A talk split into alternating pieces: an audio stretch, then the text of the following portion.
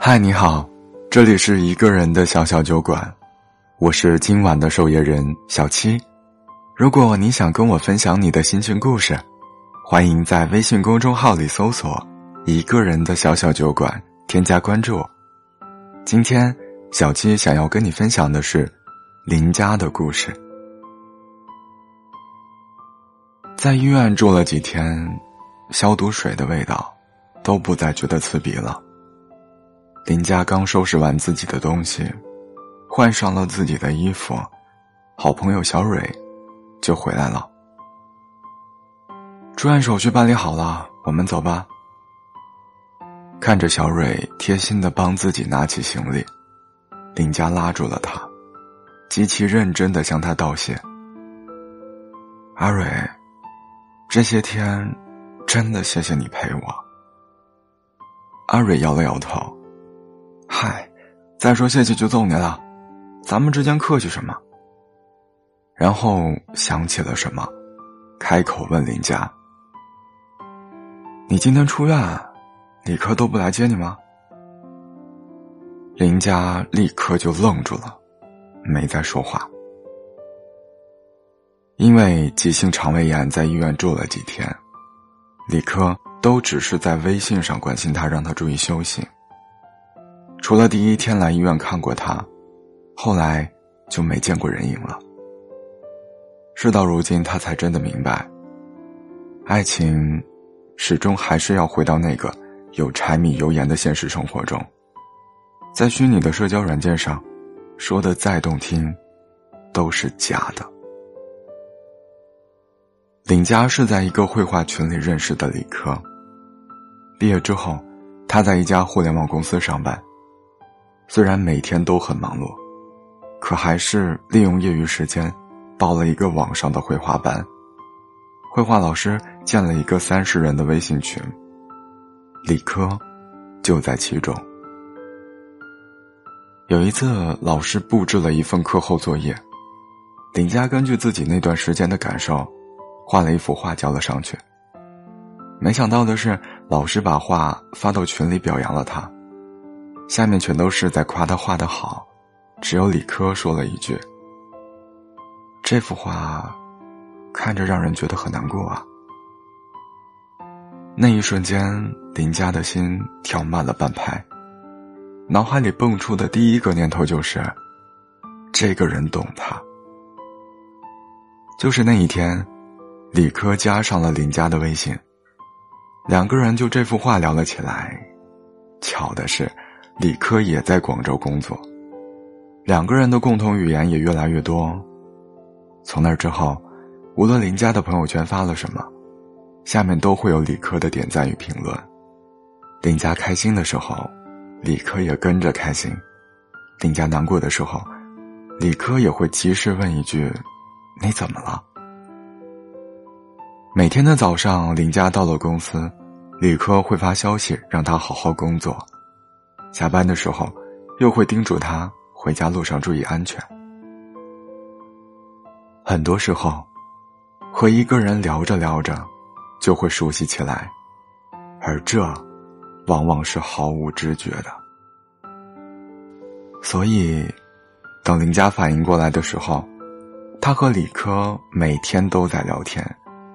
从早安到晚安，从绘画到工作，再到生活中的点滴。两个人不管做什么，都会告诉对方，一起分享平淡无奇的一天里有哪些特别的事情。在微信上聊一些细碎的日常，都能让林佳捧着手机笑起来。李科无微不至的关心，让林佳觉得，在这个不熟悉的环境里。他不再是一个人。好几次，身边的同事看着他捧着手机笑起来，纷纷问他是不是谈恋爱了。他这才意识到，他与李克之间好像有什么不大一样了。还没等他理清自己的心意，李克就表白了。微信对话框里摆着长长的一篇告白信，最后一句是。我不想再让你自己一个人生活了，让我照顾你，好吗？林佳抑制不住自己的心跳，答应了。两个人就这么开启了网恋模式，依旧是没日没夜的聊天。李克开始会对林佳说“爱你”和“想你”，诸如此类的情话，让林佳觉得甜蜜不已。在一起大半个月后的一个周末，林佳提出了见面，李克说好。两个人都在广州工作，往年奔现是迟早的事儿。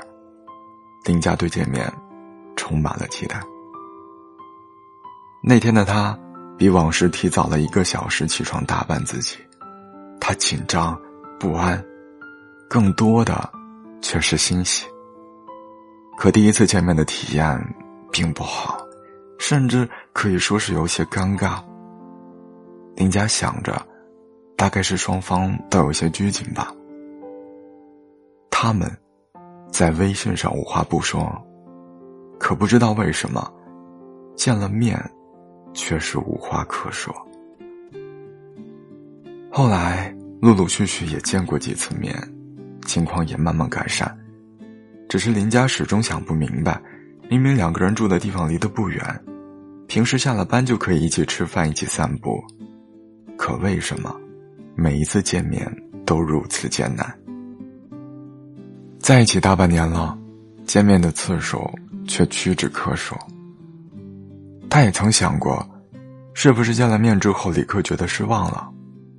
可李克在微信上的态度和以往并无区别，也还是会每天关心他，对他说爱你。只是林佳发觉，李哥从来不会不顾一切的想要见他，也从来不会在现实生活中做一些给他安全感的事情，比如下了班来接他。周末约他出去玩，他开始觉得失望。明明两个人在同一座城市，怎么仿佛相隔万里，谈成了异地恋？可他又舍不得放下，想着再相处试试吧。可是林佳后来想明白了，在感情里。最重要的其实是用行动表明。那天晚上八点多下班，回到家里之后没一点胃口，肚子还越来越疼，怎么都无法减轻疼痛感。他还时不时的觉着反胃，难受无比的时候，他给李科打了电话，耳边不断传来嘟嘟嘟的声音，可始终没接通。重新又拨了一次。短短的一分钟，在林家这里都变得无比漫长。额头上开始冒出冷汗。不知等了多久，电话通了。林家有气无力的开口：“李克，我肚子好疼。”电话那头热闹不已，充斥着音乐和吵闹声。李科说了一声：“啊。”好似没听到。林佳又重复了一遍：“我肚子好疼，你现在能来我这儿一趟吗？”过去一趟。林佳嗯了一声，李克还没说话。林佳听到那边有人叫了李科，然后他就听到李科急急忙忙的对他说：“林佳，你先贴个暖宝宝。”我现在在外面有事儿，没办法过去，明天再过去看你啊。林佳还想说些什么的时候，李科已经挂了电话。那一瞬间，他都分不清楚是肚子更难受些，还是心里更难受。实在没办法了，才打电话求助小蕊。小蕊带着他去了医院，路上疼得快要撑不住的时候。他想，这段感情大概坚持不了多久了。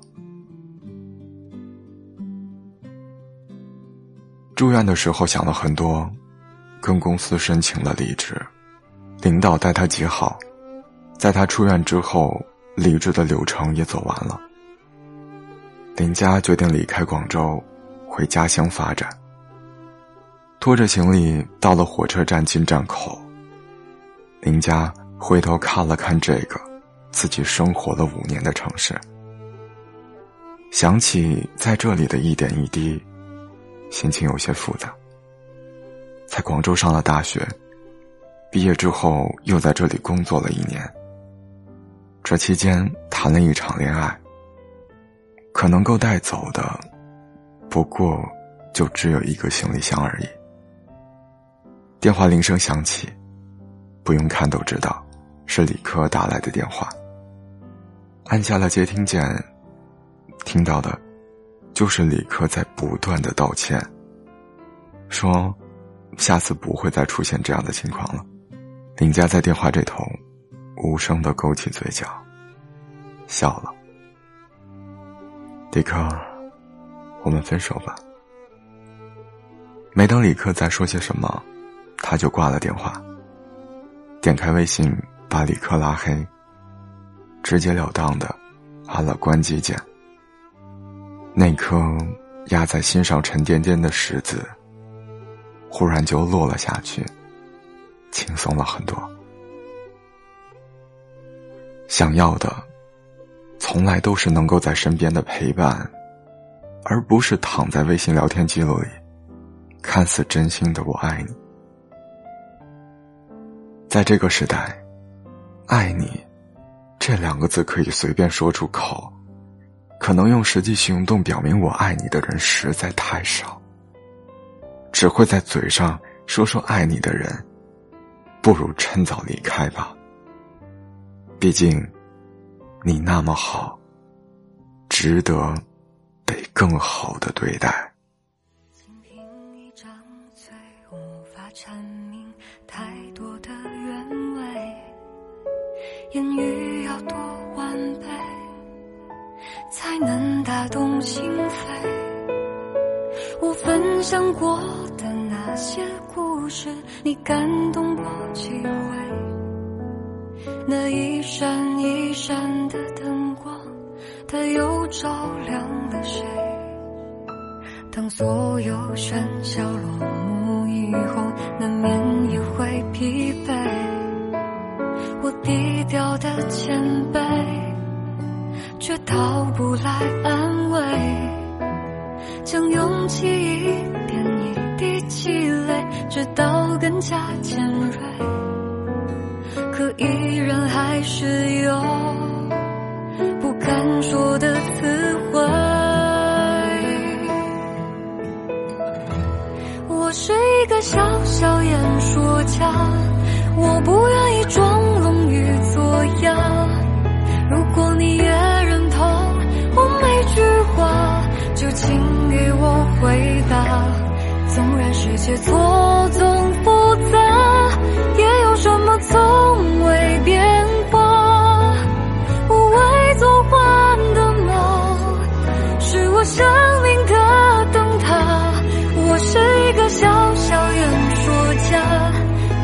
习惯隐藏起伤疤，但千万人之中，只有你觉察我内心出挣扎。无论不是我是浮夸，都是我想对你的表达。我拥有麦克风，却没有爱你的才华。本期的节目就是这样，这里是一个人的小小酒馆，我是小七，我们下周末不见不散。